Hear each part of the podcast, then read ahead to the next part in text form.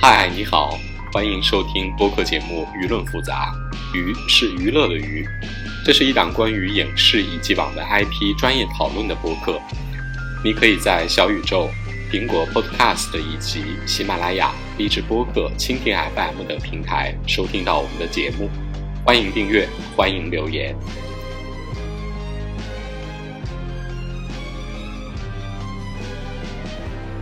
大家好，我是从二。我是农民林，然后这一期呢，我们来聊一聊最近刚刚开播的，呃，也非常有声势的，也非常有意义的一部剧啊，就是《女心理师》这部剧。然后这部剧呢，我们看过之后，我们观感也比较复杂。但是我们觉得说，就心理咨询师这个行业来说的话，或者是说就目前社会上对呃心理健康这样的一个话题的关注来说的话，这部剧还是非常值得来聊一聊。为了避免有什么呃专业上的问题啊，我们这次也是特别邀请到了一个专业的心理咨询师王周兰老师来参与我们这期的播客的节目。来，王老师跟我们大家打个招呼，并做一下自我介绍。大家好，我是国家二级心理咨询师王周兰，现在也是一家医院的新生科专职的心理咨询师。OK，所以也是一个女心理师哦。是的。哎，真的，我我。我我我特别喜欢那个王老师的声音，就是他他的声音里，其实就是我看这部剧的时候，我特别大的一个障碍就是 杨紫的声音让我不是特别能够放心把我自己托付给他。但我一听到 王老师的声音，我就觉得哦，好，好像我可以把自己托付出去的样子。来，黄老师发表一下意见。是的，是的，呃，就是我们咨询师确实对声音是有一个训练要求。尤其是我们如果要再学一点呃催眠的技术的时候，对声音是很有要求的，呃，所以你看那个女心理师这个片子里面，她对杨紫她有一个设定的天赋吧，就是她那个耳朵，呃，大家应该有注意到对吧？有好几个特写，就是放她耳朵一动，就听到了特别细小的声音。其实这个呃也是象征我们咨询师的一个能力吧，就是特别能够听到。别人可能没有注意到的声音啊，或者说听到呃来访者的言外之意，或者说听到他的心声，这个片子把这个特点呢用一个很具象化的一个特征给它表现出来，但是同时也是在做的好实啊，对，很实际的那个给它显示出来。但另外一方面也是，就是我们咨询师的本身这个声音的声线也是很重要的，就是让来访者可以。感觉到那种宁静和安全，然后有一种温暖和信任，他才愿意把他心底最秘密的那个部分来讲出来。就是你有专门训练过你的声音吗？就在从业以后？对对对，就嗯，就是我去上那个咨询，呃，就是我去上催眠那个课程的时候，我们是专门要对声音做训练。那个声音其实是要分两种嘛，一种是。母性声音就是母母亲的母，还有一种是父性声音，是父亲的父。呃，就是当你想让来访者感觉到那种放松的时候，你就要用那种母性的声音，是非常温柔的，可能会速度缓一点的。但是你想让来访者感受到那种力量、激励的时候，你就会用父性的声音，你可能声音里面会加入很多力量感，然后你也会语速要快一点。其实你们两位也是声线很不一样，所以可能节节目就可以呈现出不同的性质。所以那个，因为杨紫她在剧里面这个说话的声音，她后面其实也是关系到一个她的设定嘛，就是说她本人其实是一个不太能跟呃来访者共情的咨询师，就是她在遇到需要共情的时候，都会用技术想办法混过去。所以她这个剧呢，是从她的这种设定。去给他，就是前面他用的那种语言，就是那种语速、那种音色，就特别像个 AI，就他比那个电台，就是自杀干预中心的那个 AI 接线的还像一个 AI。他这个用的是所谓的这种父父父亲一样的声音吗？呃，不是，他他应该属于呃，如果我们用专业一点话来讲。他可能前面那个声音里面情感成分少，是他个人的一个呃心理障碍没有处理好，所以他有一些情感隔离，所以就是你他呃这个片子里面有一段嘛，就是他去见他的督导，他说我在这应该更多的去共情，但是我没有共情到，其实这是他的一个个人议题没有处理好，所以他他不能够去共情别人，不是说他意识不到，而是他不能，因为他一旦共情，他的自己的那个话题就会冒出来，呃，他可能会收不了场，嗯。对，但是我的疑问是，就是一个心理咨询师的呃专业的及格线里面，不应该包括就是控制自己的音色，然后这个表达吗？就是他他的不能共情，需要在这么嗯这么浅表的问题上体现吗？就就就声音这种音调上去体现吗？嗯，我觉得你提的这个问题非常专业啊。就是一个咨询师，他要把自己受训到什么程度，才能够去投入到这份专业工作中？是不是要把自己身上所有的问题都处理好了，我才能够开始？呃，是不是要把自己都训练的特别完美了，才能够开始？嗯，嗯，对啊，那那那这种对声音的训练算是一个呃深度的技巧吗？还是说他应该是一个职业的心理医生就应该有的一个呃？及格分，这点我比较好奇。嗯，这个，嗯，这个是这样，我们从几个方面来看哈。首先就是本身我们每个人天生带有一个音质和音色嘛。然后像荣格他就说，你不要去费心训练一位咨询师，你要去寻找那个适合当咨询师的人。就如果你的声音本来天生。就让人很没有安全感，可能你本身也不太适合做这份工作，嗯，所以有的人他不需要经过训练，他天生的声音就可以，嗯，然后第二呢，是不是要训练的很好，这个也两说吧，就是因为咨询师是这样子的，就是不管你有多完美，你也不可能去帮到所有的来访者，不是所有的来访者都喜欢像你这一挂很完美的咨询师，就是他是配对的。你就算不完美，也有一部分那个来访者是跟你配对的，嗯嗯，所以就就没有所谓的完美，就是说恰到好处吧。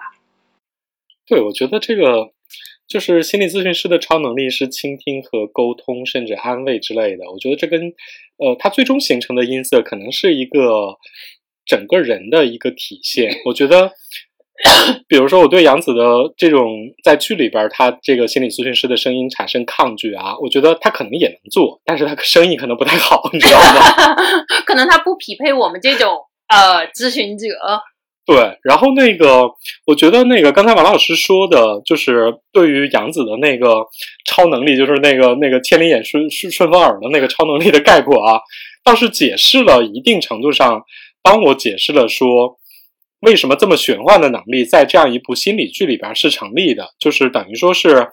你把它概括成了心理咨询师努力去倾听别人、发现各种细节的这样一个能力，他只是把它具体的呃 落实成了一个比较玄幻的能力。然后这方面其实我觉得还挺好的，虽然我觉得就是。剧里边插那么多情节，包括他妈装死，然后那个 每天开门看见我妈在装死，是吗？对，然后他还要他要日常搏斗一下。我当时心想，这个情节到底有什么用？是跟他自己的心理障碍有任何关系吗？反正就是很有趣。然后那个，我想就是大概问一下王老师，你觉得你看了现在这个？剧播出的这几集的话，你觉得杨紫扮演的这个心理咨询师，在你心目中，他离真实的心理咨询师大概有百分之几呢？我们我们也量化一下，打个分吧。量化一下哈，呃，打百分制的话，应该是挺高的，起码得有八九十分了。嗯，哇，你这个分很高哎。嗯，很高。哎，你这个分真的很高哎，因为我看。豆瓣的影评里边，其实很多人对这个剧特别不满意。当然，这大部分人可能不是专业的心理咨询师这个职业啊，他们只是觉得这个剧充满了一些比较浮夸或者是比较悬浮的一些表现方式，也跟他们可能心目中认定的心理咨询师的真实形象有一定的差距。你给出这么高的分数，是你觉得他呃在哪些方面做的还比较好呢？嗯，首先就是他。那个危机干预的这一部分，在危机干预这部分，其实它是有一个很严格的流程的。呃，因为这本剧的它的那个文案是北师大监制的嘛，我本身也是北师大毕业的，我对我母校的这个专业能力非常认可啊，所以它的那个它有很多次危机干预的这个步骤是非常严谨的，就是这一点，我我嗯我会给杨思达很高分，就是他他这个角色塑造啊，因为危机干预它不需要你给他非常深的共情。但是你一定要就是保证他的生命安全，而且是有很多个机构同时的，就绝对不是你一个人去做危机干预啊。就是你会觉得第一集的那个，就是一开场的那个危机干预，你你会那部分给你的好感会比较高，是吗？对对对。呃，那后面呢？对，你也看了很多集吗？是是，我看了很多集。呃，就是杨紫她表现出来的，就是她的那个流派吧，她她自己说的嘛，她是整合派，她不属于是呃某一个单独的流派，会所所以你看她每一次咨询，她会用到很多技术，也会用到很多道具。呃，这些道具其实也很真实哈，我们咨询的时候都会用这些技术，我们也会挑选合适的来访者和实际会去使用。嗯就这些都是真实的，它并不是编出来的啊。然后他讲的那些话也都是，嗯，应该说是属于教科书上都会那么写，只不过是他说的时候，你你感觉他缺少那份情感流动嘛，好像不是很能够呃从情感上去打动别人。就有的时候我看的，因为我正好是介于虫二跟这个王老师之间，我是属于啊，我也考了心理咨询师的证，但我没有执业过，所以而且现在也忘得差不多了，所以我就属于这个，你你就分析自己了是吧？啊，对，我就半通不通之间吧，就是有有很多地方就觉得很模糊，就是比如说我看的时候觉得呢，你说他大错吧。我觉得确实是没有什么专业上的巨大的一些错，但是在细节上呢，我就一边看一边就会觉得说，哎呀，反正我如果是咨询咨询那个求助者，我觉得我可能跟这个这个心理咨询师聊聊一次，我就不会我就不会再去找他，因为我会觉得他他他看的时候让我觉得很不舒服的一点就是，嗯，他特别的。急着下一个判断，就是比如说这个求助者来了，然后就说啊，你你这就是产后抑郁，然后呢，你们这个呃，他就是为了就是 比如说这个孩子不停的这个偷东西啊、自残呀、自杀呀，就是为了吸引父母的注意，呃，因为他实际上他为了剧情嘛，就等于说这个事儿其实都是在很短的时间内。去发生的，也就是说，这些去找他做咨询的人，其实都不太可能说有很长的时间去建立一个关系，然后呃，也这个我我也我我也嗯，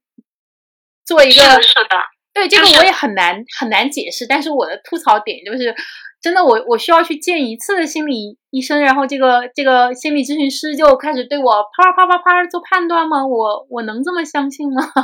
这点我很。对，就是我我也要阐述一下为什么我给他打那么高的分儿哈。首先，他是一个很年轻的咨询师，就是咨询师这个行业其实还蛮讲究你在里面的一种经历、阅历这个沉淀。他如果作为一个刚刚，就是你看他年龄会嗯很轻嘛，他是属于刚进入这行不久。虽然这个片子里面说他是嗯专家啦，呃怎么样，但是。就你，他给你的直观感觉，他就是一个新手嘛，所以对新手其实年轻貌美的，对对对，就是别人哪怕告诉你这是一个专家，其实那个来访者看到他以后是很难把他和专家等同起来，因为他给人的直观感觉就是很年轻嘛。我们不得不说哈，就是我们对于这种非言语信息判断，他会强过于这个这种很理智的那种文字信息的，所以你看杨子。不管他多给他很多很多 title 啊，什么说他多专业啊，其实你看到他要不了两秒钟，你还是觉得他就是一个新手嘛，因为他真的太年轻，又长得很漂亮，嗯，就就没有办法，所所以你你说一个很年轻的咨询师，他做到这个地步，确实是可以打高分的，呃，然后你刚刚说的那个进度也未免太快了吧？对，呃，这个很真实，就是确实没有那么快，很多时候就他在那个片子里面。嗯呈现出来的那个咨询那个效果，有可能我们在真实的场景里面要咨询十几次，甚至如果对方的那个防备心重的话，你要跟他工作好几个月才能达到那个程度。但是我很宽容哈，我觉得这是一个影视片嘛，他可能把十几次咨询浓缩在这一次就呈现出来了，就是根据那个进度是会这样子走，我就觉得他还是属于呃，嗯是本质上是真实的，是这样。嗯，对，就反正是拉了，感觉你不觉得像开了八倍速吗？大概三十多倍速吧，可能。对。对，我觉得这样导致的就是你在，比如说像我在看这部剧的时候，我就会觉得说，你们之间 连基本的，比如说有一些信任关系，或者是说沟通的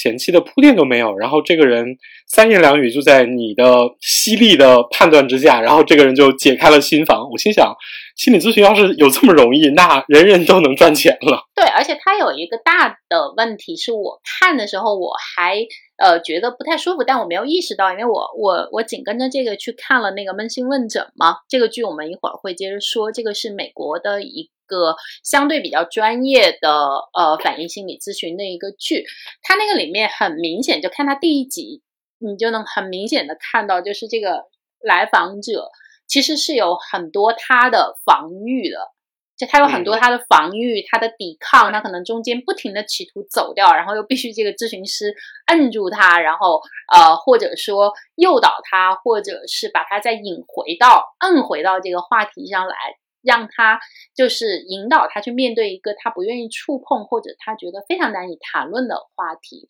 就是这个咨询师和呃来访者之间的这种嗯。我不知道说较量合不合适，反正就是这种彼此之间的斗法，其实是咨询里特别重要的一个过程。但呃，这个杨子这个剧里，几乎是我觉得这个这个部分是被至少在这个室内咨询的过程中是被省略的，挺厉害的。我我我不知道那个呃你怎么看啊？对，我觉得确实是这样子，因为这部分就是不够有，就是不够可能。考虑到观众们可能不太会想看嘛，所以可能都卡掉了。呃，对对，事实上我们真实的咨询中，甚至很多叫做一次咨询嘛，就是他来了一次以后，第二次他就不来了，就是他走出咨询室以后，他就不想去探探究他内部的那些痛苦的事情，他就不再出现，我们叫脱落嘛，这个而且是很多的。嗯，对对。哎，我我特好奇，你有遇到过这种就是呃抵御和抵御的特别厉害的这种来访者吗？抵御最厉害就是不来了呀，他跟你约了一次时间，然后到点了之后说 抱歉我来不了，这就是这就是来访者给你最大的抵抗，你见不到他。啊，那有那种来了之后，在这个过程中跟你斗智斗勇的那种吗？嗯，他来到现场的话，他如果半路要逃走的就比较少。但是如果我们做视频咨询，他就很容易啊。他如果觉得当下他不想说了，他想逃，他就说：“哎，我的信号不好，断掉了。”嗯嗯，还有的是，比如我们咨询了，嗯，连续咨询可能两三个月，他说：“老师，我要停一停，我过一段时间再来找你。”啊，然后他确实就是大概要过半年以后再来见我。反正我我我我个人的疑惑就是，比如说像我这种大概学过，虽然有点忘了啊，但是还留了一些残存印象的，我看着这个中间我就会有一些不适，或者觉得啊，真的心理咨询其实远比这个。复杂和困难很多，嗯，但是这个影视剧其实是把它就是浓缩了，然后拉了高度呃高倍的这个进度条，然后好像让它显得是一个啊来看了就很快就好了，问题解决了的这个这种情况，嗯，我不知道你你你作为心理咨询师觉得这样给就是这个剧给给观众传达一个这样的印象是啊好还是坏呢？嗯，我觉得。我觉得至少比以前就是把咨询师搞得像是可以读心的那种要好一些吧。就之前好多片子里不都是咨询师好像看你一眼就知道你在想什么，就把你的秘密猜出来了，甚至还当众说出来。就我就觉得那个太可怕了。还有还有那些晃水晶球和拿那个钟表别人催眠那个，催一下马上把你秘密掏出来，那个也很可怕。我就觉得以前的。咨询师拍的更加像魔术师哈，所以我觉得这个真实多了都。我的底线是不是比较低啊？啊，我觉得真的心理咨询师，心理咨询师底线太低了。只要不把我拍成一个巫师，只要你说两句正经的教科书上有的话，我就满足了。看人家这个多么的宽容和能够理解。终于，终于感觉这个还是属于我们比较正常的那个范畴里面了，不再是那种巫师化的。这里边我就比较好奇，因为在。呃，咨询室之外，或者是说在这个正式工作之外，杨子表现出来的仍然是一个我觉得有点神经质的，对很多东西都要用一点心理分析的，包括酒吧里聊天看到了路人，就要对路人进行一通心理分析，而且是通过这个路人穿的衣服的颜色，然后就此发表了一大通言论。对，然后那个自己去挑一个钟表，还要摆一个架势，然后。就是很很理所当然就挑了一个中规中矩的钟嘛，嗯，然后那个说是，比如说在挑沙发的时候，跟别人说，呃，心理咨询室里边的沙发不能摆成正对的，要避免这种让患者觉得，或者说让来来访者觉得你有对他有压力。但比如说，我看下一秒下一个镜头，嗯，就是他那个咨询室里边接待尤娜他父母的时候，嗯。他就是一个翘着二郎腿，然后那个对着他们父母说着斩钉截铁的结论的这样的一个 状态。我就是说，很多这种心理咨询师在日常生活中真的是这种以经常表现出自己的职业特征的人吗？嗯，所以说他是一个新手咨询师的形象嘛。呃，就是哎，可以问一下那个林总哈。就是你刚学的咨询的时候，是不是就很有乐趣？很多东西都想分析一下，就会有这种爱好。我没有，没有，就是忍不住要学以致用。刚开始学的时候，学会了以后还挺有兴趣的，就忍不住想去学，就是分析一下用一用，就是有点像职业病。但是你做久了之后，你就就不会这样了，因为很累，你会把工作和生活把它分得清楚一些。不然的话，真的受不了。我我好像没有这个阶段，可能是因为我我对这个东西的了解，其实主要还是一个大面上的理理论上的了解，就是我对特别个体究竟发生了什么这件事儿，嗯，兴致没有那么大，所以，嗯，我我没有进入这个阶段，而且我没有实操嘛，我没有去做这方面的实习，就咱们那时候念。念书那会儿好像也也没有这个，好像当时呃不是有同学去做这种呃自杀干预的电话热线嘛？你记得吧？我不记得了，抱歉。咱们咱们班好像有吧？我记得有人去了这种嗯类似的，对，应该比较符合你们社工系的背景吧？呃，对，就是那时候不是李艳萍教我们那个普通心理学什么的嘛，对吧？对，我记得那时候好像有有有同学去那个聊到这儿啊，我就我就想问一下一些比较现实的问题啊，因为在这个剧里边啊，这个杨紫扮演的角色先是 在自杀干预中心做一个专家的角色，中间还有一些地方他其实也接了这种日常咨询，就是包括那个隐瞒自己得了癌症的那个病人，对，然后呢，后来他又从。自杀中心辞职，然后自己出来独立职业，然后作为心理咨询师开始做了一个自己的工作室。然后我这里边有几个具体的、特别具体的现实问题问一下啊，就是一个是说心理咨询师的这种具体的职业，比如说开呃个人工作室什么之类的，它是一个有什么要求吗？然后那个第二个问题就是我很好奇，就是心理咨询师的。收费和收入的问题，就是你你你知道，在这里杨子老师根本就不考虑钱的问题，自己有一个 富婆女友闺蜜，对对对，都有金主，都有金主，你知道上来就供着他，然后那个根本就不用考虑什么我我开在哪儿啊，要花多少钱啊，这个病人要收多少钱啊，根本就没提，你知道吗？对啊，国产剧的女主什么时候需要考虑钱？国产剧女主唯一需要考虑钱的时候就是。啊，男主需要借她一笔钱，让他们签个这个恋爱契约的时候，才才出现钱，好吗？我我之所以问这个特别具体的，比如说收入和这种收费问题，就是因为杨子从自杀中心辞职的时候，他自己后来浮现出来的一个记忆是：我为什么要自己出来单干？就是有一个老人说，你可以多帮一点儿别人啦，不用麻烦你们了，我就不不帮了。我当时想到的说，很多人其实了解了一点心理咨询的问题之后，其实会，比如说在一线城市里啊，心理咨询的费用其实蛮高的，嗯，很多人其实是承承担不起的。如果你从一个免费热线电话的专家变成了一个职业的单独职业的心理咨询师的话，你的收费是上去了呀，你你能看到的人就更少了呀，嗯这个逻辑是不通的。所以我想，呃，王老师是不是能给大家具体介绍一下具体的，比如说心理咨询师的收费和收入和具体职业的状况？嗯嗯就我们现在呃咨询师的话，有一部分是在机呃就是医院里边嘛，你可以把它叫那个呃，就是有单位吧，我们这么称哈，就是在医院里面就是有新生科或者精神科门诊的，呃，还有一部分呢是在机构里面，就是像一些呃心理咨询机构，那个机构呢，嗯、稍微成一点规模，那咨咨询师就相当于挂在这个机构里面。现在还有一些是网络平台嘛，像嗯、应该也蛮多的。哎，这可以说吗？算不算打广告？嗯，像一心理、简单心理这些，嗯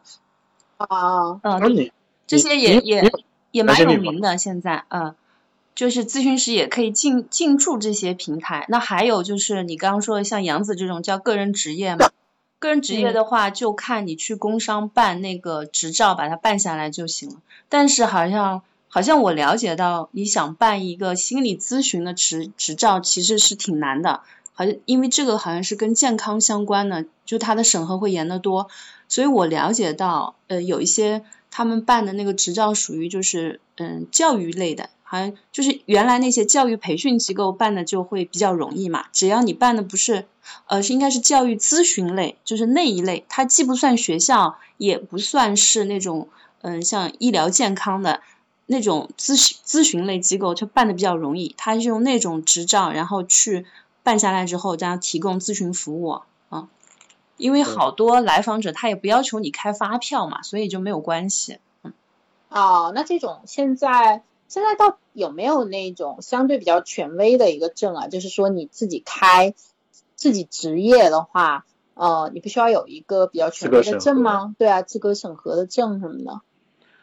你从国家的角度来讲，现在就没有了吧？因为嗯，啊，呃，你也原来也知道嘛，原来我们不是有呃那个人社部发的那个咨询师证儿，现在又没有了。现在这个咨询师证儿是属于呃都是机构在发，当然是国家的比较大的机构了。然后现在国家层面发的是治疗师，治疗师是需要有医学背景的，呃没有医学背景的还考不了，嗯，所以就不一样了，嗯，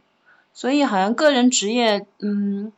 国家法律层面好像他把它提提供为一个大的，好像提供嗯健康援助计划里面，他对你的职业那个资质的要求好像也不是太严，那你现在知道，就你嗯知道业内就是自己出来就是开工作室的，一般都是呃都是什么人呢？一般都是先在机构里面，嗯，就是咨询，然后咨询到觉得自己的专业能力都还比较不错了，然后呢，嗯。可能就会出来自己开一个工作室，很少就是考了一个证儿以后自己就直接办工作室的，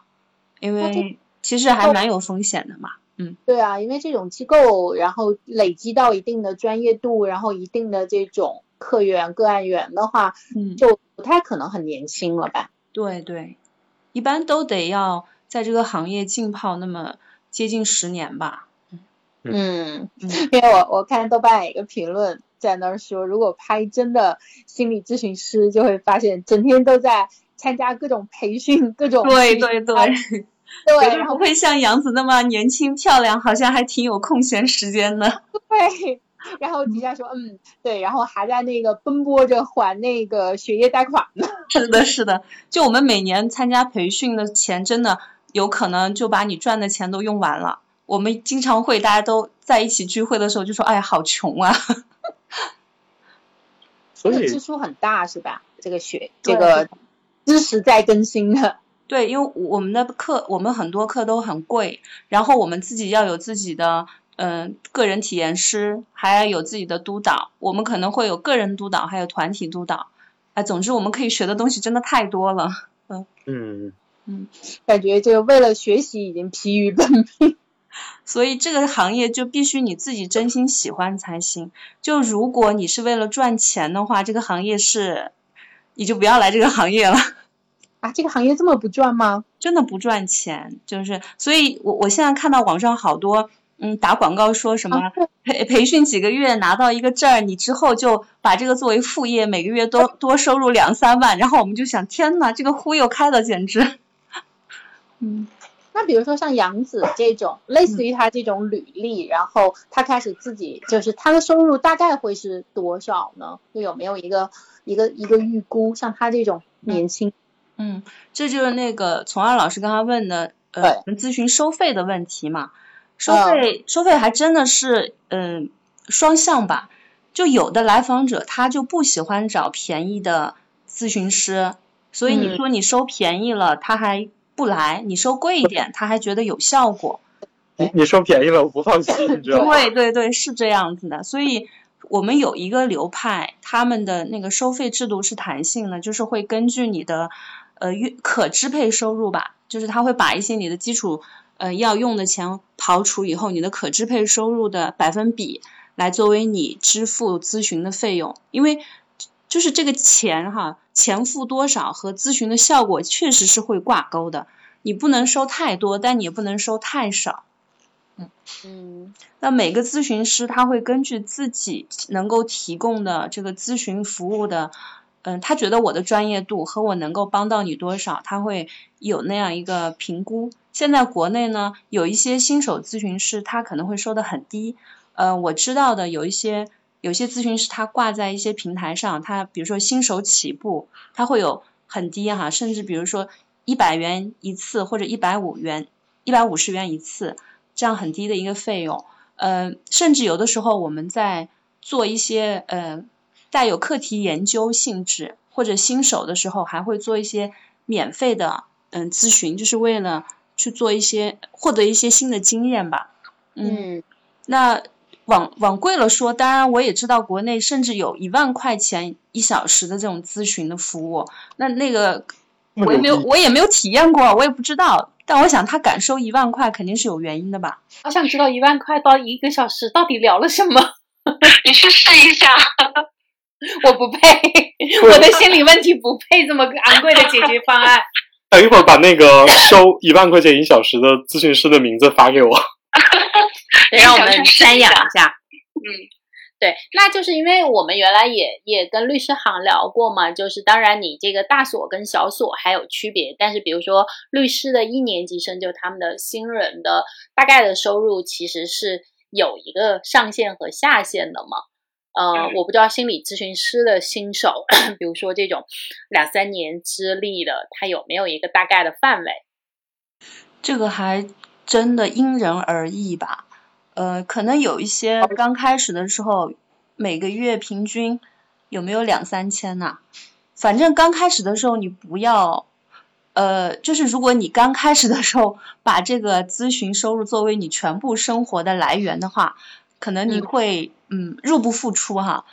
嗯，嗯。所以一般老师就会建议说，你如果真的要靠这个养活自己，我建议你先不要把前一份工作辞掉。就你，你可以把它先作为兼职，你慢慢慢慢做的得心应手了，你的呃来访者数量也达到一定了，你可以保证自己可以活下来了，你再全职做这个。很多老师会这么说啊，如果你要这么说的话，其实你看剧里面杨紫倒是除了有一个金主闺蜜之外，别的倒也没有特别的呃脱离她的消费水平，就她自己家呀，然后她的她的穿着打扮呀，什么各方面就就还好，我我觉得还算相对写实。对，就是没有特别夸张的情节嘛。呃，对，嗯，除了她有一个啊，所以给她安排了一个金主闺蜜，就啥就是别墅都给她弄好。在那儿咨询他的那个咨询室，我们也觉得说，哇，也未免太豪华了吧？哇那那种我觉得简直必须是那个几千块一个小时的那个咨询师的咨询室。对对对，你会感觉他那如果收的低于一千块钱的话，会对不起那个环境。是的，那对不起来打扫卫生的阿姨。对，但它里面就是其实大体他给我的，我不知道，我不知道宠二啊。我看的时候就是老是觉得大体上吧，它没什么问题，但是它每每在一些小的细节让我发出，嗯，是这样吗？比如其中其中有一集就是他和那个男主角就井柏然演的那个电台主持人在那儿对话，就心理咨询师现场给他科普谁是弗洛伊德，你知道吗？我看让我当场 惊呆。我想啊，弗洛伊德，我我我不知道这个是不是我我太个体的体验，但是我真的觉得你需要跟一个做文娱内容行业人科普谁是弗洛伊德。不，我觉得这个对杨紫伤害不大，对于井柏然伤害非常大啊，真的非常大。就是他作为一个要主持一个有心理咨询师搭档的 情感咨询类的节目的一个资深的。有文化水准的主持人，连弗洛伊德是谁都不知道。我当时心想，井柏然这个角色崩了。他可能是给观众看的吧？这可能就是在讨论哈，这些带有比较专业性的片子的时候，怎么去处理这些剧中人物应该知道，但是观众可能不知道的这种信息的时候，该怎么去处理哈？呃，对，这这这的确是，我觉得这个是一个呃心理诊疗行业。拍成影视剧之后面临的一个挺大的一个问题，比如说像扪心问诊就根本不提，根本不做任何的这种专业。假设你都懂了，啊，对，他就假设你如果说实话，我觉得不是专业的人也不看那个剧，有可能。对，他就说的特别的呃深，但是他那种深是他行对他行业内来说，可能这又是个常识。然后另外呢，就是那个日剧，就是呃。嫁人演过一个叫 Doctor 伦伦太郎嘛，他那个里面的处理方式呢，就是专业名词，他是用他自己的旁白讲出来的，不是像这个呃女心理师一样是放在台词里，通过跟别人对话去讲。反正这两种我觉得各有利弊吧。嗯，但是我真的觉得你要跟一个，就像你说的，你要跟一个主持人普及谁是弗洛伊德，我觉得太过分了。就是那种你不知道弗洛伊德是谁啊？我当时心想，完了完了，你居然连弗洛伊德是谁都不知道，我不会爱上你了。就好像就觉得杨子这个女心理师，她整个人好像自己的自带权威感，哈，就好像觉得就会有大家会觉得她，你未免也好像地位比我高一点那种感觉，会让人有点不舒服啊。对，我觉得他哪怕普及一下什么欧文亚龙之类的人，我觉得就是一般人不知道，你你你你你科普一下，就这种大佬，科学界大佬，但是其实他也不是一个，他他在科技这个咨询大佬里也很出圈了啊。所以说他可能，但我觉得弗洛伊德不是应该 像曹雪芹写了《红楼梦》一样，是一个，对，它里面有特别多这种很基础的常识，他最后都通过。都通过台词来讲，就比如说前面冲儿说的这个关于沙发怎么摆啊，然后这个钟怎么挑啊，然后这个摆饰怎么摆，呃，我觉得这都是对的，这确实是像那个周兰你之前说的一样，它是教科书上就是这么告诉你的，包括可能这个咨询师和来访者之间的一个距离的关系，就我们做的这个。有多近有多远，这个也教科书上也是有一个设定的，就它都是对的。但是就是你放在这个台词里那么深讲，我不知道，这可能是也许是我自己的问题，因为我知道，所以我就会觉得很尴尬。也许对于观众来说，这个普及很呃很新鲜，是一个是一个技术奇观。嗯，有可能这个片儿的一大目的就是为了普及。心理咨询让大家不要谈心色变吧，因为他这个片儿一一出来的时候，前面大概三到五分钟那一段，我我看了两遍，我觉得那一段他因为有一段话嘛，然后正好呢，最近就是其实国家不是这两年都一直在推广中小学呃那个心理健康的一个调查。然后又有就是文件说要关注中学生心理健康，然后最近上海呢又出了那个调查心理健康事件，然后被家长投诉，因为里面有问自杀的那个问题问的太细节了。然后前阵子又有连着几个高中生跳楼的事件，所以我想这个片儿其实呃它可能做这个教化意义也会呃很重要吧，所以里面有很多可能是非常普及这个知识的，让你知道心理咨询可能是一种去神秘化，然后也是鼓励大家能够更多的来看这个咨询啊，愿意去接受咨询吧。对，这个其实是我特别好奇的一点，就是我我我想到了几个遇到的状况，一个是开篇这三分钟到四分钟的尾长镜头，它扫射了非常多，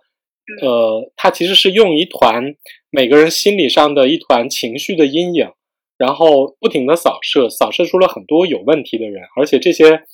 它作为一个伏笔吧，后来这些有问题的人也成为了一个个相应的病例。其实我当时在，因为它是第一集一开头，嗯我当时看的时候，我其实觉得还挺好的，它挺符合我对一部心理的剧嗯所有的那种，比如说那种比较严肃也比较正经，同时他还用了一个比较新奇的这样的一个表现手法来表现的。但我看很多观众其实觉得啊，这四分钟就在装逼，就反应很不好。然后另外一方面呢，就是这部剧是一个讲心理问题和心理治疗的这样的一个剧。我觉得有很多观众实际上是有有很高的心理知识的人，就是我看到豆瓣儿影评里边儿、豆瓣儿短评里边儿有一个高赞评论，说实话我都有点惊到了。他说第三集里边儿把弗洛伊德和斯金纳的画像弄反了，我心想，这这这居然是一个高赞评论，大家都知道斯金纳是谁吗？我知道斯金纳，但我对斯金纳长啥样儿 这件事儿我不太感有感觉斯金纳，对斯金纳就是那个玩鸽子的人，啊 啊！对对对对对想起来了吗？啊，对，是他的鸽子，但是呃，我看的不够细，我没有我没有怎么看他墙上嗯，的画我。也没注意到。对，这就说明说，其实在，呃《女心理师》这部剧的观众里边，我觉得有很多对心理学或者是说对心理健康、心理治疗感兴趣的人都在看这部剧。这部剧的受众里边，我觉得专业程度应该还蛮高的。另外一方面呢，就是说我看到剧方宣传里边出现了一个材料，就是说有一个普通的女孩说，她妈妈看了这部剧之后呢，啊，就对他平时给就是妈妈给女孩的这种压力，她做了一个反思，啊让母女之间有了一个很好的沟通。这个其实我觉得说，它其实是反映了这个女心理师这个剧在专业心理知识和这种向一般人传递过程之中的一个很大的矛盾程度，就是你要专业到什么程度？你专业到扪心问诊那种程度的话，普通观众是不会去看的。普通观众根本不想看的对，然后呢，你插入的一些比较，比如说一些比较戏剧化的东西。对，就包括杨紫，就比如说比较比较，我我觉得虽然那个王老师对这个里边的杨紫这个女心理师，其实是还给了很多谅解和从新人角度的原谅，但实际上，就比如说我我我虽然不是那么了解啊，但比如说杨紫里边跟患者那么密切的来往。这其实是在咨询伦理上是有问题的，就是我想知道说，我我我其实想跟王老师探讨两个问题，一个是说你觉得这个剧里边有没有一些硬伤，就是女心理是，就是杨紫这个角色，或者说里边反映出来的咨询行业的一个硬伤。另外一个就是说我其实挺想了解说，多大程度上能够把专业的知识传递给观众，达到像。比如说，一个普通妈妈，一个完全不了解心理学知识的妈妈，能够对女儿稍微多一点了解的这种程度，你觉得这个剧做到了吗？嗯，我我先说第二个问题吧。待会儿如果我忘了第一个问题，你再提醒一下我。嗯就是它对社会的影响力是多少？呃，我我想，如仅仅是用一个片子去影响的话，呃，我觉得这个对他要求太高了。或许是最近很多很多的类似这样的新闻报道，好像整个社会都在重视家庭教育，然后这个时候呢推出这样一部剧，呃，它属于呃一大波往这个方向努力的力量里面的一员，可能它会更加的具象化，呃，更加的呃，我我们叫可视化，所以可能带给观众的那个冲击力和调动他情感的那种能力会更强一点。但如果你要说仅凭这一部剧，那肯定是，嗯，往自己脸上贴金嘛，可能那么说啊，肯定不能仅靠这部剧，嗯嗯，而且是不是真的能够改变家长呢？这个我觉得是有一个前提，就是这个家长当下的时刻他已经隐隐约约感觉到了自己对孩子造成了伤害，他看到了孩子的痛苦，他也觉得好像是我不对吧？我该怎么办呢？在这个前提下，他去看这个片子，可能他感受会很深，他可能会有那个你刚刚说的那个那个女孩她写的那样子的情况。但是如果这个家长他就是觉得我没有错呀，我那么辛苦就还是为了谁？我不就是为了你吗？你你这个白眼狼，你还这样子说我，你到底还还爱不爱妈妈？你有没有看到妈妈为你的付出？如果他的心里还是这个状态，那他看到这部剧就会说这个剧不行，他在说什么啊？他好像就是在给这些孩子找借口，一点都不体谅我们这些家长的心。所以我我觉得是有一个前提的。就是家长还是得本身有一点儿，他已经是有觉知的状况底下，可能被这么点了一下，对，他他就醒悟了。嗯，对，嗯，他本人可能就在一个临界点上。是，啊，就像我们这样说的，就你有心去做心理咨询，已经是一个很好的开始，就意味着你你还是觉得你的，你承认自己某个部分没有那么好，然后你觉得它是可以调整的嘛？是，所以我们。对，就是经常说，你都愿意花钱出现在咨询室了，你差不多就好一半了。嗯嗯，对，前两天微博上有一个热搜，就是杭州有一个二十五岁的摄影师自杀了嘛？对，就是他，就是评论里边有一句热评，就是这个人非常仔细的把房子退租了，把自己的摄影器材送给了好友，把自己多余的物品 寄回了老家。然后最后跟朋友们吃了饭，喝了酒，然后他那封发在新浪微博上的遗书是一个用时光机定时发布的，就是他已经做好了所有的工作，他其实放弃了对这个世界的求救，就是，所以我我我说王老师说的那个，他来到咨询室就表明说他已经有非常强烈的求救的欲望，这个是很对的。嗯，对，就他还是认为这件事儿是可以改善的嘛？对，就是可以通过花钱和花时间来改善它的。对。但我觉得其实这个东西也给大家有一点基本的概念，就是我觉得这两年还稍微好一点。再往前两年，大家觉得你心理有问题不是一个真正的病症。我觉得，比如说这两年大家还比较重视，比如说心理咨询，尤其是像我们这种人到中年的人啊，真的。我周围，我周围有无数的朋友，这两年发现大家都去看了心理医生，或者是去做了专业的求救。这点我觉得还是，也也也也只能说，在心理健康方面，大家还是有很大的发展。哎，你你现在的那个咨询者里面，年龄层上有没有一个明显的比例啊？嗯，我个人会接青少年会多一些。呃，对，但但是你你也会发现，就是。爸妈也愿意为青少年花钱，因为正好是初中、高中嘛，很重要的中考和高考两个关卡。其实有的时候想一想也挺悲哀的哈，就是这个孩子他怎么闹，爸妈都觉得没问题，但是他一旦不上学，爸妈就觉得天大的问题，然后就去医院使劲看，看不出什么毛病来，就来新生科。如果这个孩子只要还能坚持上学。爸妈是不太会管的，就其实还是挺悲哀的这一点。而且咨询毕竟还是要花钱嘛，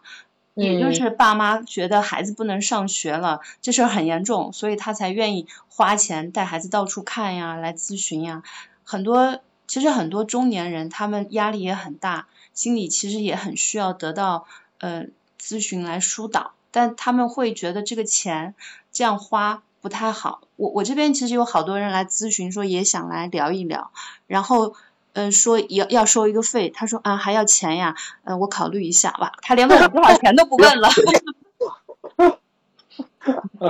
呃不是哪里有不用钱就可以聊一聊的，那只能跟自己的朋友吧。对，说到这个，就是这个片子里面没有谈到收费这一点，其实收费是我们咨询设置里面挺重要的一环，这个片儿里面没有怎么好好的描述这一块。确实可我我就会担心大家会不会误以为咨询不花钱呢？对对对，这就是我刚才想问你的那个另一个问题，就是这个片子里边 有没有哪些你觉得硬伤，就是一定要告诉大家，真实的心理咨询师不是这样的，对对，就是我们的咨询设置很重要的就是呃怎么付费，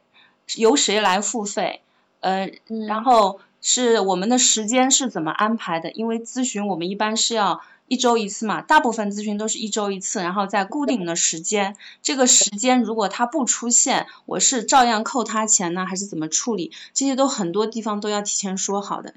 嗯、然后呃。我们咨询大概要进行，就是我们的咨询目标也是要去讨论的，这些都没有在里面好好的去说，尤其是前两点，他我我看了这几个案例里面，他对于就是时间和那个收费都没有去谈，都没有好像好像想来就来了，我觉得这这是非常不现实的。对，而且时间也没有谈，因为这也是我们前面谈到的，就现在的这种治疗的疗程，其实我觉得就是一周一次，你聊个八到十次，这其实都算短程了，对吧？这可能那个信任关系才建立了一些，嗯对，像他这种就是这么快，然后嗯，就是我们前面说的拉了三十几对对 倍速，对，但是就很现实的问题就是，你做这么长时间的咨询，这个费用就是累积起来，就它不算一个小数目，是。而且这个这个钱应该是社保是不能医保不能报的吧？如果你在医院里，公立医院或者私立医啊院有这个科室，你刷社保是可以报一部分，报了挺大一部分的。但如果你去个人职业，或者说是去呃咨询所这些，它是嗯不报，就是你就付钱，嗯嗯，对，这个是一个挺大的问题，就是他都没有谈，可能也是因为这个他觉得跟剧情本身关系不大吧。然后另外，也就是虫二刚才说的，也是我的一个疑惑，就是啊、这个心理咨询师就很少，感觉是他经常是在外面跑，而且是跟他的这个咨询对象大量的发展出一个嗯类亲密关关系系来。啊，对，移情和反移情，啊，嗯，对，我觉得他他太强了，他的反移情在里面显得太强了。是，就首先我们在咨询室之外去接触来访者，这一点是非常，嗯、非常谨慎。就像其实杨紫在片子里面讲了一句，就是有一个叫嗯、呃保密例外。当我们嗯感觉到来访者他有生命安全的时候，我要突破我们的保密条例限制，我会去主动接触他。但是就是像杨子这样，就是他以他的身体哈跑到现场去，这种情况还是比较少。我们一般是会留下紧急联系人的联系方式，呃，用他的家人去关注他，或者说呃有一些紧急电话，比如说像呃警察呀或幺二零这些，因为这就进入了一个危机干预的体系嘛。你你嗯本人就是前去的话，就像他那个嗯片子里面的，你你时间来不来得及，你个人的力量够不够，就这个都是很成疑问的。而且你你自己一个人担那么大的责任，这也太我我们讲你会觉得自己太过全能了吧？未免，对，就比如说那个第二集那个姑娘第二次在那个泳池旁边也要往下跳的时候，就只有杨子过去了，然后那个主持人过去了，警察当时也都没到，但按说有通知这个心理治疗师的时间，通知警察也来得及了。至少他们学校的保安应该在吧？哈，对，然后它里面还有个地方我也稍微有点疑惑，就他接的 一个案例，就是那个来访者说他自己得了癌症，然后她就跟她老公嗯约定说她只是要离婚了，然后还让这个杨子就是呃答应给她保密，然后甚至还被她女儿误会什么的。我就会想，嗯，这在心理咨询师师的业务范围内吗？所以我怀疑这是他接的第一个个案吧，可能，所以就留下了很多硬伤。对我当时看到那儿的时候，我心想，哦，你你你就是这个这个这事儿患者你也拐了。是说那个我要死了，我把我我儿女都托付给你了，并且你要为我说谎，然后你就都答应了，你凭啥答应啊？对对对，所所以所以他因为这件事情也是丢了他的公职嘛，而且就也反映出他个人的反移情，他好像在整个过程中他要去处理他的这个呃他个人议题，所以我在想，可能是他最初接的几个个案，所以会有这样的情况。我还是很宽容哈，我觉得一个咨询师不可能上手就是一个完美的，必定会在很多犯错中去成长。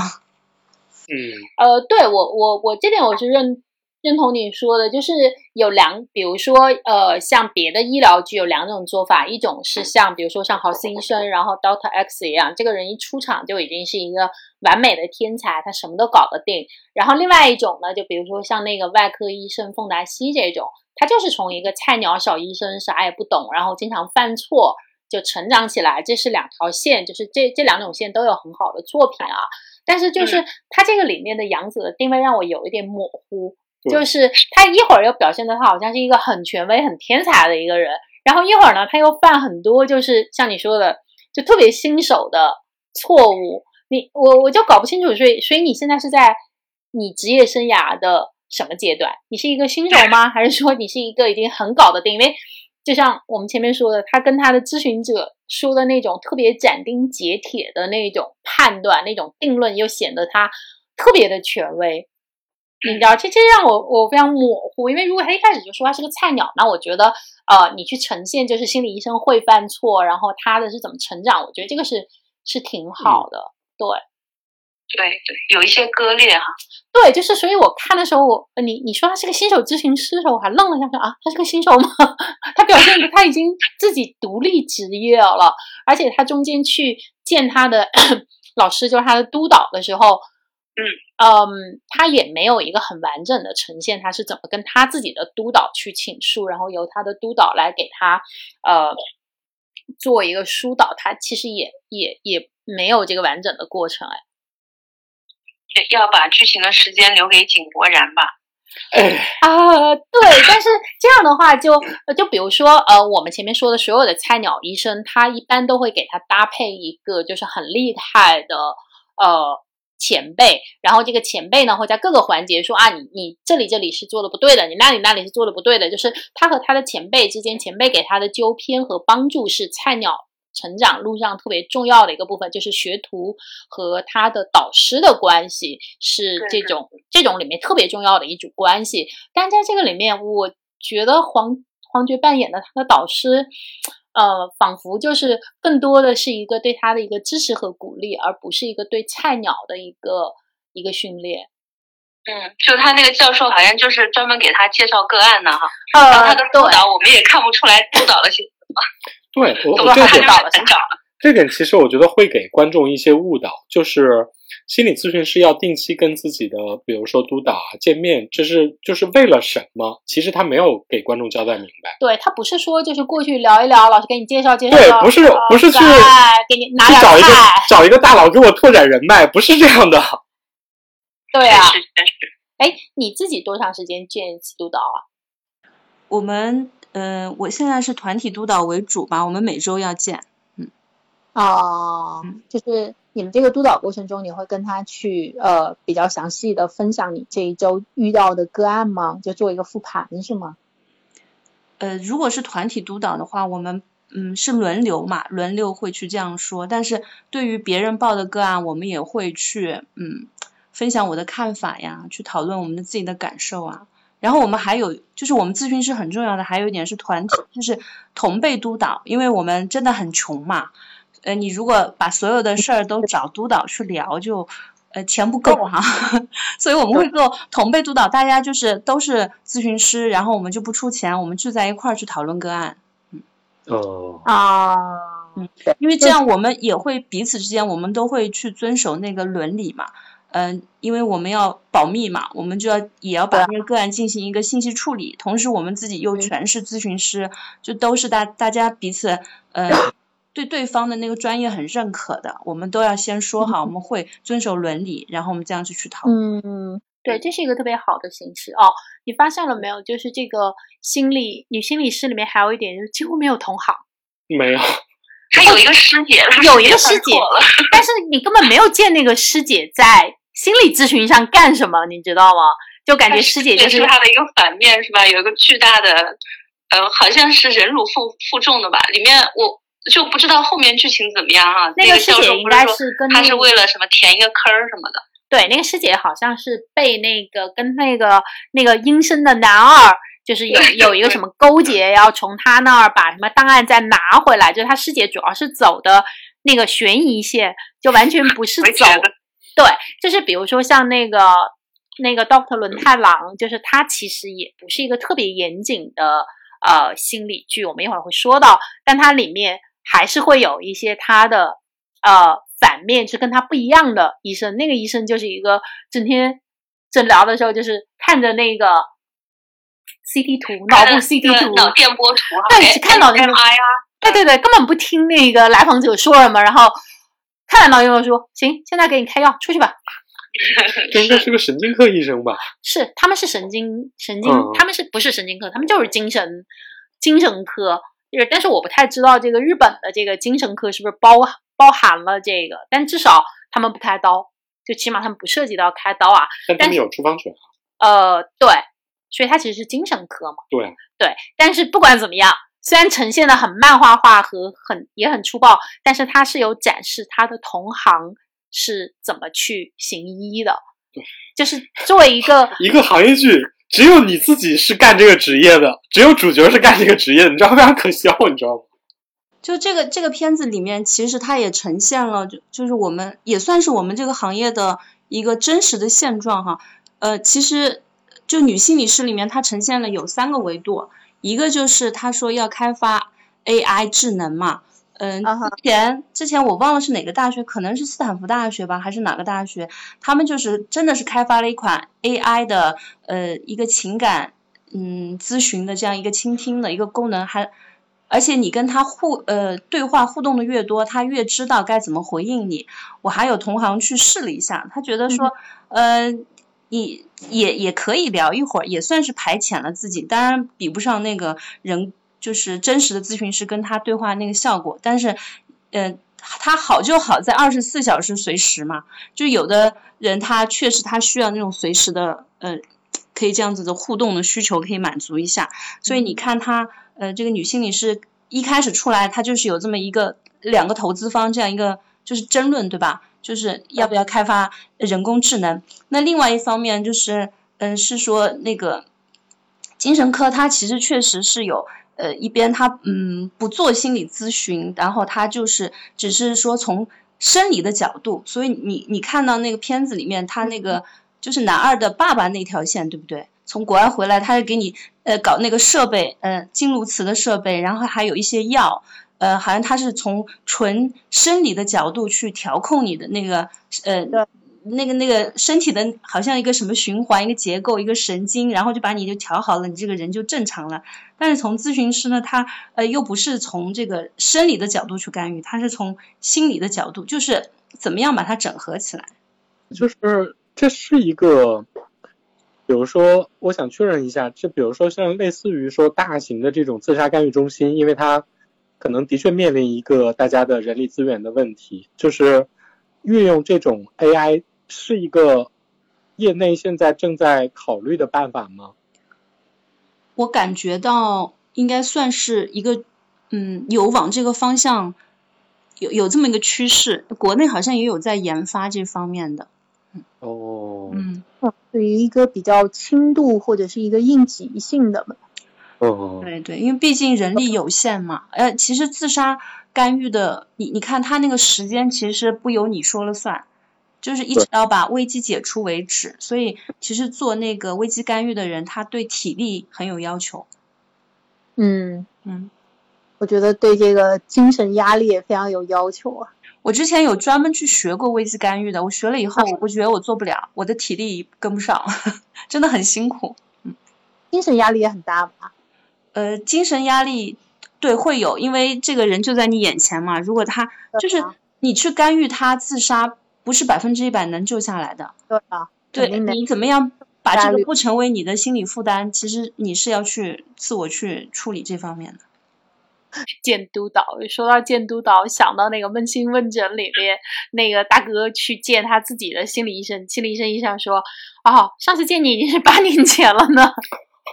而且她跟她自己的督导 闹到，就是督导的丈夫去世，她都没有去参加葬礼，然后在这个中间，她就不停的攻击她的督导，你知道吗？就是那种极强的防御性和极强的攻击性。嗯 我就觉得，哎呀，就是你，而且你要配合前面几集看，就是属于他前面就是那种各种镇定，然后各种运筹帷幄，就是那个你说那种特别睿智的父亲的形象，就是在所有的这个来访者面前都是这样的形象。然后在他的督导那儿，你知道，就是一个婚姻失败、家庭不幸，自己具有极深童年阴影，然后他还不能承认，然后把一切的错误都归结为他的督导在逼问他。然后 我就觉得这个这个结合在一起就太好玩了。就这个，所以所以真的咨询师他是一个职业，就是我们在这个职业状态里是这样子，我们会跟着来访者去调整。但你看，如果我们去见我们自己的体验师或者督导的时候，我就不是咨询师啦，我就可以把我很多我的问题呈现出来。嗯，对，所以他这个这个呃女心理师的前面。我我觉得这个部分其实是相对做的分那个分量是蛮小的。他呃，我我看了一下剧的介绍啊，说是已已经介绍了杨子，他是有一个心理缺陷嘛，不能共情嘛，对，所以后面可能还会有一条类似于成长的线，但我不知道在这么一个专业人士缺失的情况下，井柏然老师如何用爱治愈他。我 我我是觉得，如果他呃，比如说他这种不能共情，或者说是他这种童年阴影，然后这种家庭不幸都可以有，但是他这个的出现的，我稍微会觉得有一点偏后。啊，但我觉得，我觉得那个从二老师刚说那点哈，倒也。给了我一个启发，就是为什么井柏然还表现出来一个那么百折不挠、追爱的形象哈？就我们有一个理论叫做依附理论嘛，就是依恋依恋理论。他就说，呃，当一个人他是不安全依恋类型的时候，怎么样去治愈他呢？最好的治愈办法就是他遇到一个安全型依恋的人，对他不离不弃，在这样不断爱的感化下，他就可以变成一个安全型依恋的人了。哎。就刚从安老师讲的这一点，就是用爱去感化他，还真的从理论上是可行的，有可能性的。嗯，但但是就是专业指导上这一块确实是缺失了，但是爱的呼唤这个 真的还是可以。哎，我们家景波然老师是这种 温暖正能量，然后给你爱的抱抱的类型吗？不管怎么样，我觉得他演 他演那种傻屌乐天派，有点有点偏温暖二哈型的。啊，我没有那么信，反正就跟他本人有点差距，有点过大。这个我们我们就是朋友圈里头啊，就是在说，天呐，我们没有成为一个像杨子那么好的咨询师。第一是我们缺一个有钱的闺蜜，第二我们缺一个帅哥。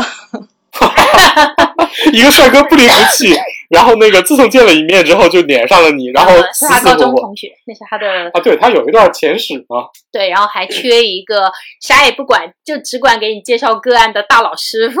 哦，对对对，有一个有资源有背景的大佬哈，我们缺这么三个人。呃，还缺镜子里美貌的自己。太伤人了。一边如花的美貌，一边闺蜜还对你说：“你怎么这么男人啊？你像个男人婆一样。” 但 我要扯开说一句，呃，杨紫在这个里面其实是脸是最假的一个，就是他这个剧里其实他选的女性啊，就是各个年龄层女性还都挺好看的，而且有一点就是，呃，他这个戏的打光我觉得蛮讲究的，就是那些人的脸上的那种骨骼感，我觉得就很明晰，但是到了杨紫，就她整个脸是像。就像我用美图秀秀修过一样，就是脸脸是平的，你知道吗？就非常非常平滑，他的脸部几乎没有任何的骨骼的阴影和结构出来。我觉得有一点很逗，就是我看完了这这几几国的诊疗，发现如果。家里不死个人，然后没有不能成为一个心理咨询师，不会成为一个主角，因为问心问诊那个人就是他母亲，他少年的时候他母亲有精神病，他父亲就是个医生，然后他父亲就没有照顾他母亲，然后跟自己的一个病人出轨，然后离家出走。嗯。然后轮太郎老师呢，也是也是在高中时期他妈就死了，然后也是这种心理问题。然后像杨紫这个这个里面他演的这个赫顿也是一样的问题，就是就发现哇天呐，没有一个家庭幸福平平无奇的心理咨询师。所以很奇怪，就是我们嗯做这行的，其实进入行的时候，老师就会问你一句话：你为什么要当咨询师？嗯，这个问题他会就是你你可能给一个答案，他会接着问，一直给到你，让你回答五六次，甚甚至十几次。就你为什么会选择这个行业，其实是有原因的。必定，嗯，很多时候是因为你心里面有有那个结，你要去探索去解决。不然的话，这个行业那么累，付出又这么多，又又赚的没什么钱，还要承载那么多人的痛苦。嗯，你说为什么要来呀？肯定是有原因的嘛。我觉得这是一个经常这种心理咨询师往深了挖下去，他们都有点狗血的动因的这样的一个 起始点。因为你选择这个职业，可能就是因为你心里边有一些执念，就你意识到了，或者说你要去解决它。对，就你有你有这个觉知 觉知力以后，你可能再去处理嘛。嗯，然后我们也说到你你那你看下来，你会觉得说心理。女心理是算一个行业剧吗？因为它的主创其实啊，好像不太愿意称自己是个行业剧，他们认为自己是一个都市什么疗愈剧啊。对，对。其实这个也是我们就是咨询师里面也在讨论这个，为什么非要加个女这么一个限定？就好像就这个剧，我我就在想，如果放在欧美，是不是会被判为政治不正确呀？就是你好像又用这种。呃，有带有歧视的感觉，什么女心理师，就难道女心理师和男心理师就有区别吗？而且从从业的人数来说，男咨询师才值得在这儿标明性别吧？是吧？对吧？但可能跟原著还有跨跨性别咨询师呢，那还有啊。反正，在心理咨询师这样一个其实跟性别没有多大关系的职业上，特意强调性别是还蛮奇怪的。因为我我们在咨询的时候，就是会根据咨询的呃这个走向，我们其实会扮演的那个性别的象征角色会不一样。有的时候我们会扮演一个父亲的角色，有时候扮演母亲的角色，就它其实跟象征是有关的，但是它和你真实的性别，就其实理论上讲起来应该不是有太大的关系。嗯啊嗯，那你觉得他作为一个呃，所以你。就是行内现在业内讨论这个剧多吗？因为我看心理号其实写的不是太多，就专门讨论真的不太多耶。我感觉我们行业内看剧的人本身也不是很多，但是疲于奔命在学习是吗？对，可能我们要看的课程就已经够多了。哎，那你后来看了那个那个轮太郎，你什么感觉？因为那个里面也也有很多就是。对，也有很多违反伦理的地方，或者常规吧，不算不算，就是非常，嗯，就是可以放到某一个流派里面的那个咨询师吧，因为他一上来也是跟来访者那个身体接触挺多的嘛，对，呃，而且他也是咨询效果，你看见效也很快嘛，就说两句话就可以了，有可能这个是把它影视化以后的一个呃通用做法吧，我在想。呃，对，因为他也是那种一开场就是他也不在这个咨询室里面做咨询，他一开场就是去了一个那个车里帮那个他们的那个政府发言人做私人的相当于这种咨询，然后安抚完他之后，对方才能够去进行那个新闻发布会。呃，然后下一个呢，他也有一个案例，也是这个危机干预，就是拯救那个呃一个自杀的人。对他采取的手法其实跟呃这个女心理师的区别可能就还挺挺大的。他比较是那种，他那个其实是比较走疗愈路线的，你知道吗？嗯。就比如说那个，那是一个，这是一个强共情疗愈，是吧？对，那就是一个三十岁的一个。上班族的一个女的，然后眼看就要跳下去，然后旁边的人就就是用日本的那种鼓励，就跟她说啊，你要再努力啊，你不可以就这么放弃，就这么跳啊。然后只有这个吉亚人扮演的这个医生上去就说啊，你不用再努力了，说嗯，他现在已经是努力到了一个极限，就是能做的都已经做了，所以你可以不努力。他其实是呃这样做的一个共情，然后后来就跟他说啊，那你你跳之前要不要喝杯茶？然后那个那个那个对方肯定也是拒绝了嘛，然后他就自己翻过去跟他一起站在那个边缘上，然后呃同时手扣住他，然后给他递给他茶。最后那个人还是要跳，他说那我们就一起跳，然后就抱着他跳下去了。但是其实底下是已经气垫什么的都已经铺好了嘛，嗯，他就是这样做的一个呃危机的咨询，就是这种应该算强共情吧，对吧？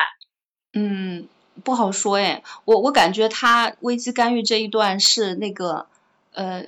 叫做打破认知的常规模式，所以你看他讲出那句话说你不要再努力了，就是之前呃那个要跳楼的那个姑娘，她一直就没有理会身后的人嘛，但是当她当她说出什么你你不要再努力，她马上就。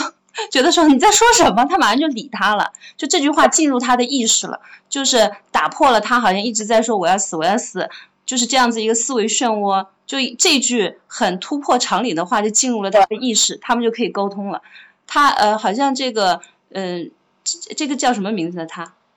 这个呃这个轮太郎嘛，轮太郎他说的这个话呃嗯有点像是说就是不合常理，但是却可以让人从他自己的。呃，自我催眠的那个状态中跳出来，而且他他实际上是个精神科的医生吧？因为他是他们都是有处方权的嘛。一般呃心理咨询应该是没有处方权的。对对对，呃，心理治疗师也有处方权，然后精神科医生呢是主处方权，所以这个地方也是我们嗯不同的职业哈，他怎么去处理？一般来说，精神科医生呢，他呃看起来他不太会。就是做很深的咨询方面，但好像说轮太郎他要打造的这个角色是有温度的呃精神科医生，好像是这样子的一个呃 IP 对，所以他会花时间跟你去聊，跟你去共情，但是其他没有温度的就好像就来看一下，给你开个药，就是那种嗯。对，说到这点，就是就嗯女心理师这个片子里面，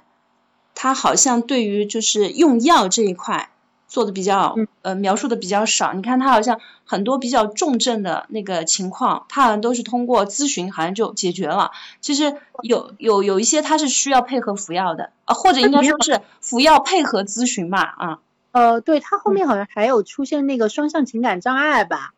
那就是一般情况都还是要服药了，像那个暴饮暴食啊，或者那么严重的惊恐啊，也是需要服药的。嗯。我觉得那个不是单独的做咨询就那么快能见效的，反正他可能也是涉及到就是他有没有处方权的问题，所以他估计就把这一块儿就像收费一样，他就略过不提了。或许就是他应该有一个，比如说他配合比较好的精神科医生跟他搭配，比如我们在医院就是门诊肯定是医生和咨询师，我们也要搭配工作嘛。然后他，比如说他也要有他的同辈啊，他的上级督导啊，就是就是就是刚刚你你提的这一块，他的周边的配套这一块介绍的都不够哈，嗯，只突出了他本人。你要做行业剧的话，就是你的同行的一个环境，包括你的上下游的各个产业链和岗位，其实是应该要给到的。如果从这个角度来说，嗯，他说自己不是行业剧也对了。确实哈，你这么一说，确实。嗯，马上要下了，你就先去准备后面的咨询呗。谢谢 王老师，感谢感谢。王老师下线去咨询。对，刚才我们跟王竹兰老师仔细探讨了一下这个剧里边的心理咨询师这个行业的真实的一些状况。然后呢，呃，王老师暂时休息去了啊，我们他去做他的咨询去了。对，然后那个我们俩其实想继续探讨一下这个剧本身的，从影视剧的角度啊，我们其实也有一些疑问。就是第一个疑问就是这个剧，就是为什么一个心理题材的、心理治疗题材的剧啊，有这么多悬疑风格的惊悚镜头？呃，对，因为就一开始看的时候，包括这种前面这个四分钟，就是四五分钟存在争议的这种炫技式的长镜头，而且这个出现的居然还是个男主，然后男主突然之间在大马路上飞身救人，嗯，当然这个后来也 也也也是一个设计啊，跟他自己的这个原生家庭，因为他家应该是他的父亲是一个消防队的队员，然后可能跟这个是有。有联系的，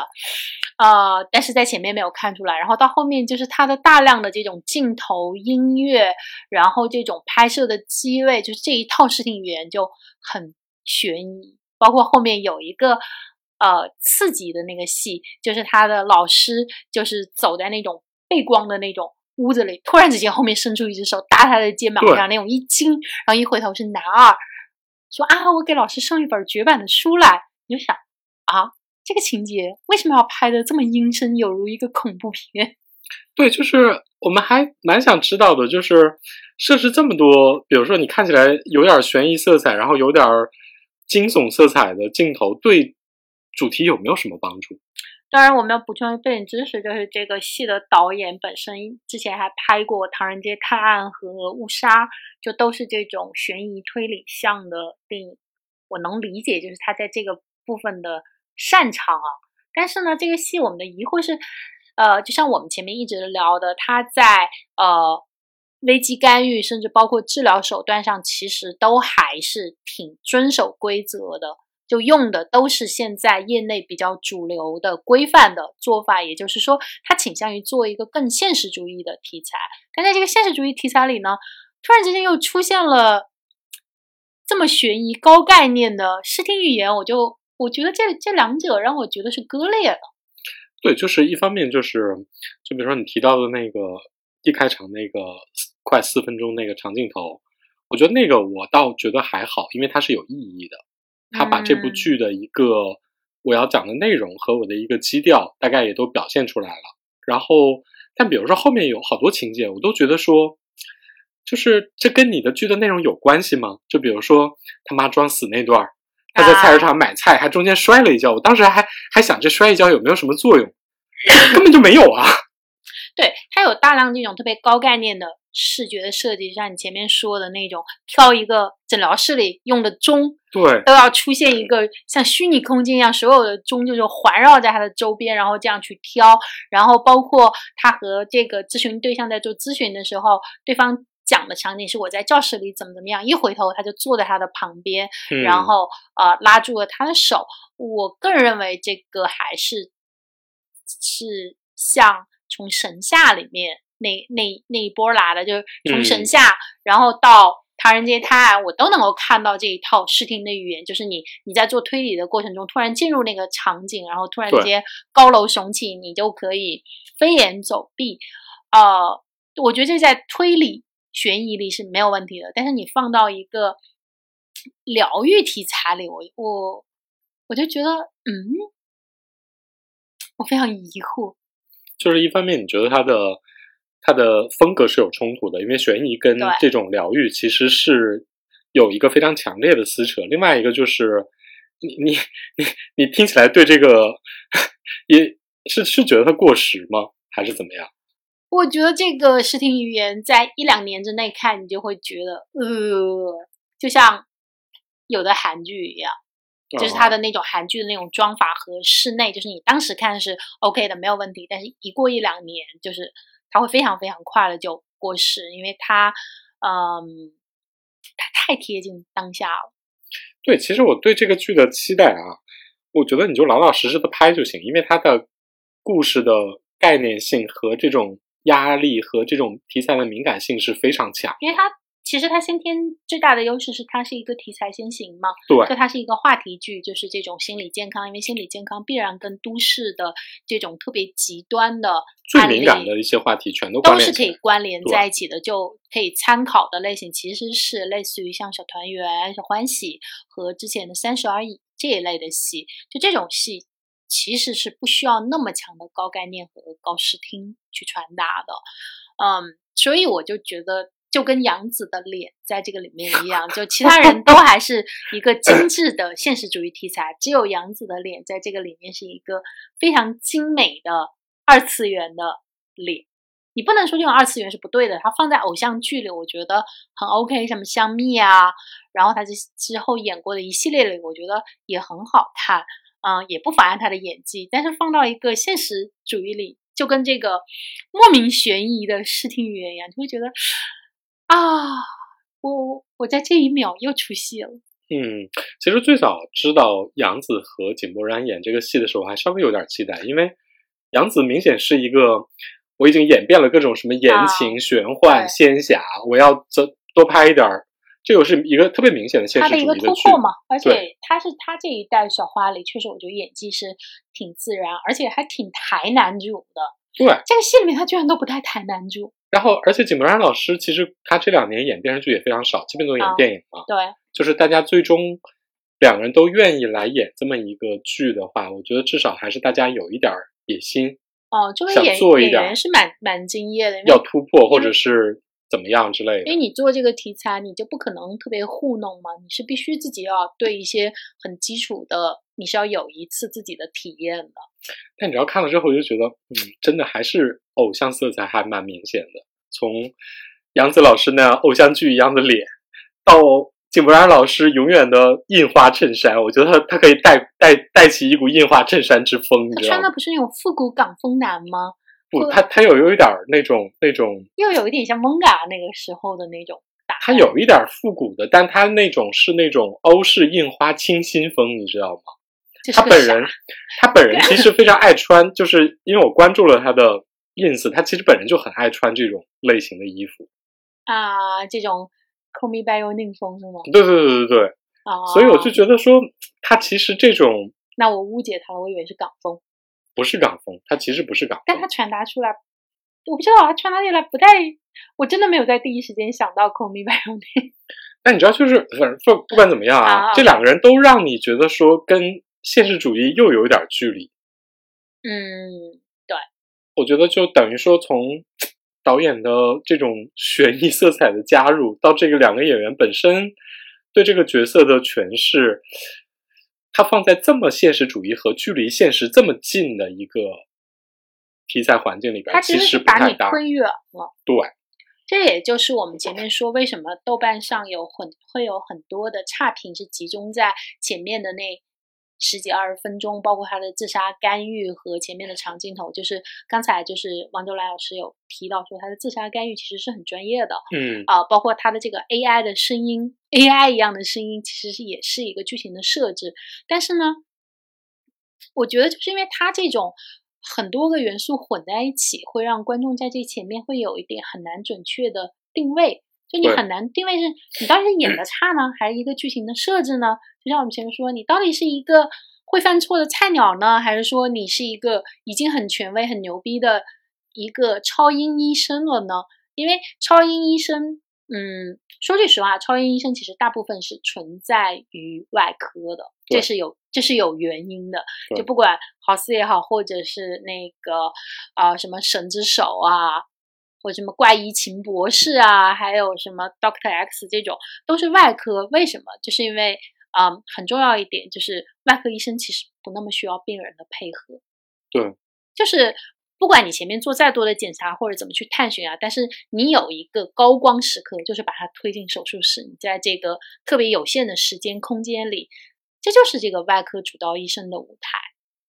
我说能救你，就是能救你。这也就是说，为什么很多外科医生被称为上帝之手的原因，他就是能救你。但是心理诊疗呢，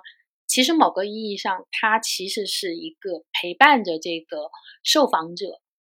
去探寻自我，而不是说，呃，我给你一个建议，给你指明一条人生的方向，是你人生的灯塔。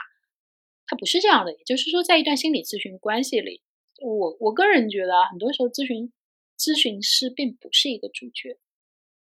对，其实是整个病人才是主角。是的，就是病人怎么去探讨它。然后，但是如果你以他为主角去拍，而且你还是按这种传统拍医生这种超音超音片的这种拍法去拍它，就会形成这种跟现实题材的割裂感。我们为什么说它是超音啊？就是你会采用像比如说像 Doctor 轮太郎这种，就是一种超音式的拍法，对，就你根本不在乎这种既定的伦理，然后你采用很多嗯特别非常规的治疗方式，对，甚至你周围的其他的同行，所有人都说你疯了吗？不可能！就是《轮太郎》里面有一个细节，就是那个自杀的那个女孩拒绝接受他的诊疗就走了，他就要追出去，然后其他人都拦着说啊。医生不可以，就是你你你这样去，病人不接受咨询的时候，你就给他咨询，你会被告骚扰的。他就往前跳，然后最后医院的下一个镜头，他整个人就被绑起来，关在禁闭室里，就是因为 但是比较夸张啊，就是医院不允许他怎么干，嗯，对，但这个就是一个很很超英的做法，但是你会觉得在女心理师里面是不会有这么夸张、这么漫画式的做法，就他采用的危机干预的方式啊，包括他后面用的一系列的这种治疗方式，都是现实的咨询师确实在用的一些主流的治疗方法，这个部分又特别现实主义。对，这个就是构成了一些冲突。就是你如果像，比如说像轮太郎那种，把它放在一个 比较夸张，它有一定的理论基础，但是它又比较夸张的手法来去做处理的时候，大家就会怎么说呢？把你跟现实主义离得稍微远一点，就没有人会骂你说，哎，你这个地方是违反伦理的，或者你你因为你本来就是突破伦理的。啊、对，就是大家是按超音偏去要求你，就是爽不爽，或者说你有没有给我一个很强的技术奇观，对，嗯，但是女女心理师的问题是你不太知道你用什么标准去评判她。比如说像王多兰老师这样的专业的人士，就会觉得说啊，你其实是给了很多真实的东西，你也是遵照着这个医疗的程序和这种医疗的主流的理念去做，你是没有错的，而且你也尽量的让它没有被妖魔化，这点我们是要承认啊，他确实是在祛魅方面是做的很好的，但他同时呢，又为了接近当下，他又加入了大量传统派医生的这种超英超英式的高概念和强视觉，所以我就说啊，然后再加一点偶像爱情。就归根结底，你们心理咨询师这个职业啊，就不适合做超音的处理。就它完全不像，比如说像外科手术医生那样，嗯、我有一把刀，我就可以征服这个世界。对，就是心理咨询师本身往那儿一站，大家就知道你是有弱点的，你你你心理一般也是有缺陷的。然后呢，你跟病人的沟通过程之中，你也有非常多，就是你不像手术刀一样，你我我直接就把你长的瘤给切掉了，你没法做到那么粗暴，你还得长期的、漫长的一个治疗的过程。所以我就觉得而且，这个过程中，就是觉知的那一刻，甚至他可能他也并没有一个闪亮的灯牌，上面写着此处为转折点，没有，对啊就没有没有没有那个戏剧时刻嘛。没有那个醍醐灌顶的那一刻。但是你如果拍戏，你说你完全没有戏剧时刻，像这种 扪心问诊一样，也真的很沉闷。扪心问诊就是凭借着自己超高的专业度获得了认可，但是很少有人看他吧？就他专业到什么程度？就是我们前面说的那个欧龙这个大佬都说他、嗯他之前那个得流感的时候，他取消了所有的诊疗，就在家把第一季和第三季的一部分全看完了。然后他就跟这个作者有一个对谈，结果发现作者本人居然不是咨询师，然后大佬都很吃惊，说啊你不是啊，真的看不出来。对，而且这里边存在嗯。一个就是基本的社会土壤的问题，就是比如说像在美国，这就是一个非常就是美国大家去看心理医生、去看心理咨询师是一个特别平常的消费，就跟你感冒了你要去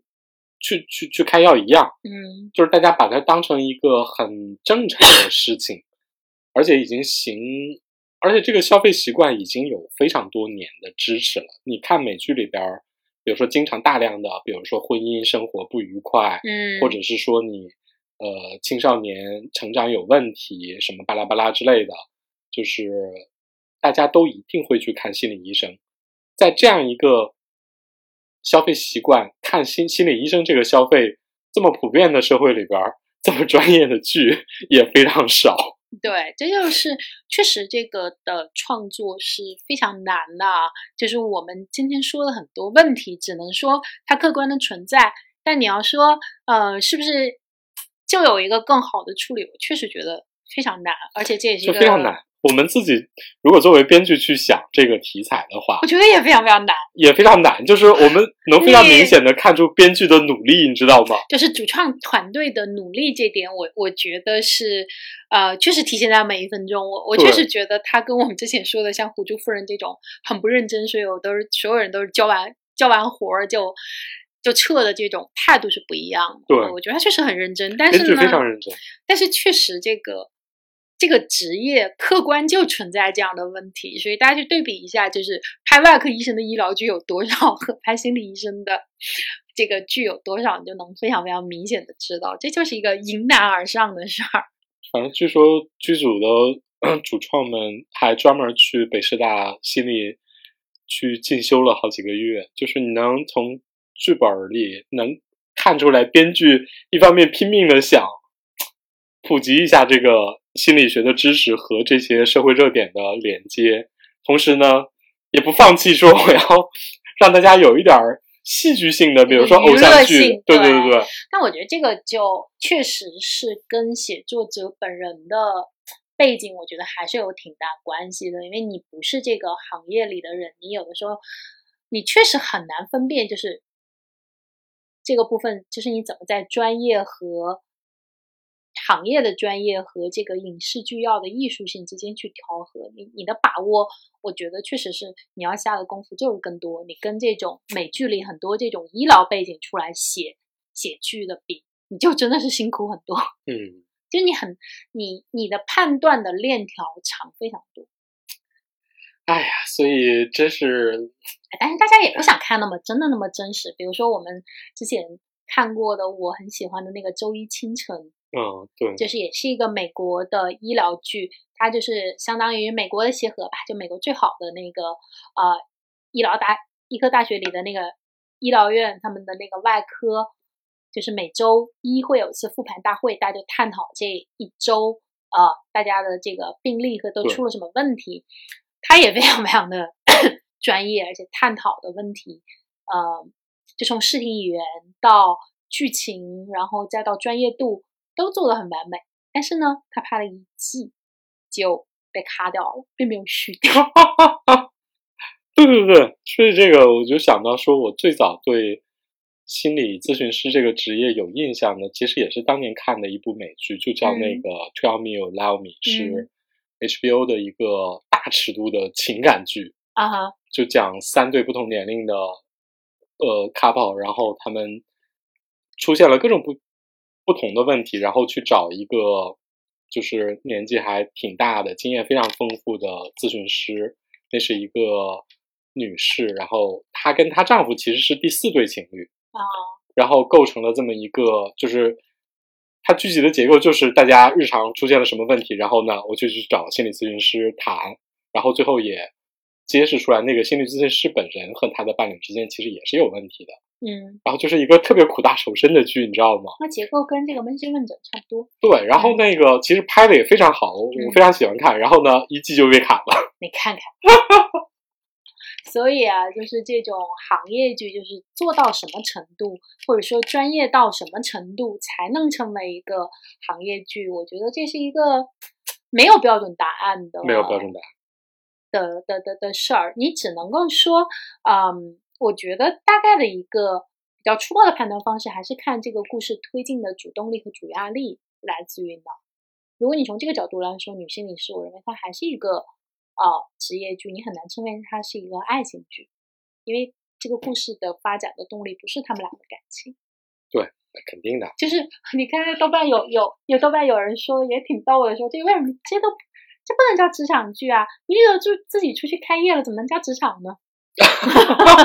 我想，哎呀，我知道你想辩解，但是真的 不要帮倒忙天哪，这个理论也是神了。啊！对这个理论，我觉得，嗯，忍不住要给他竖个双拇指。哎，我只能说，从从业者的角度，不管是说王周兰老师这种心理行业的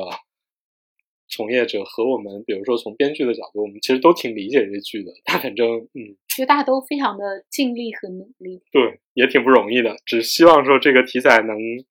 就是它有点意义是一个吧，它确实是还是一个挺好的一个开头吧。嗯，我觉得有一个这样的剧，可能的确会针对那种之前一点儿都不懂心理健康的人，他可能真的会觉得说啊，我多了一个呃求助的途径，或者是嗯，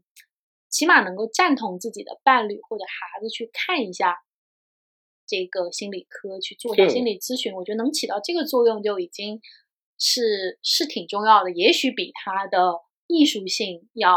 来的重要。对，就是你发现了一个新世界，原来心理问题是一个正经的职业和行业，它不是你孩子在矫情。呃，对，以及去看心理心理咨询，并不是说这个人有毛病这件事。虽然这种对对我们来说，可能这个是已经是一个犹如弗洛伊德是谁一样，是一个特别常识性的问题。但是呢，可能在另一个群体里，这仍然是一个需要被科普的新世界。如果嗯能够嗯、呃起到这样的作用，我觉得它作为一个行业剧，它就还是合格。对，就是作为一个问题非常多的中年人，就是我身边有非常多朋友这两年也去做心理咨询和看医生什么之类的啊。我只能说，请问他们看的感觉自己，他们有感觉好一点吗？看完以后，其实还蛮有帮助的。很多人是嗯通过看心理医生和服用一些相关的药物，其实得到了很大的帮助和改善。嗯，但我只能说，如果是杨子这样的医生，我是不会去看的。哎呀，我觉得王王川亮说的对，就是你有你的适配性，对他就是这种很年轻、很很潮的咨询师，可能嗯，他不他不负责解决你的这部分问题，但是嗯，也许他对于一个有心理问题的青少年来说，也许是一个更容易亲近的人。对，有可能。哦，嗯对，就是他更容易在这样的人面前袒袒露心声。但是呢，如果你要解决的是中年问题，呃，我觉得可能有更适配的心理咨询师可以干这件事儿。就是毕竟有细分领域嘛，不可能什么都做。对，反正就鼓励大家，如果你觉得自己心理有问题的话，可以看一下心理医生。哦，对，就当做是感冒了，去一下医院是没有问题的。对那这期就先到这里。拜拜。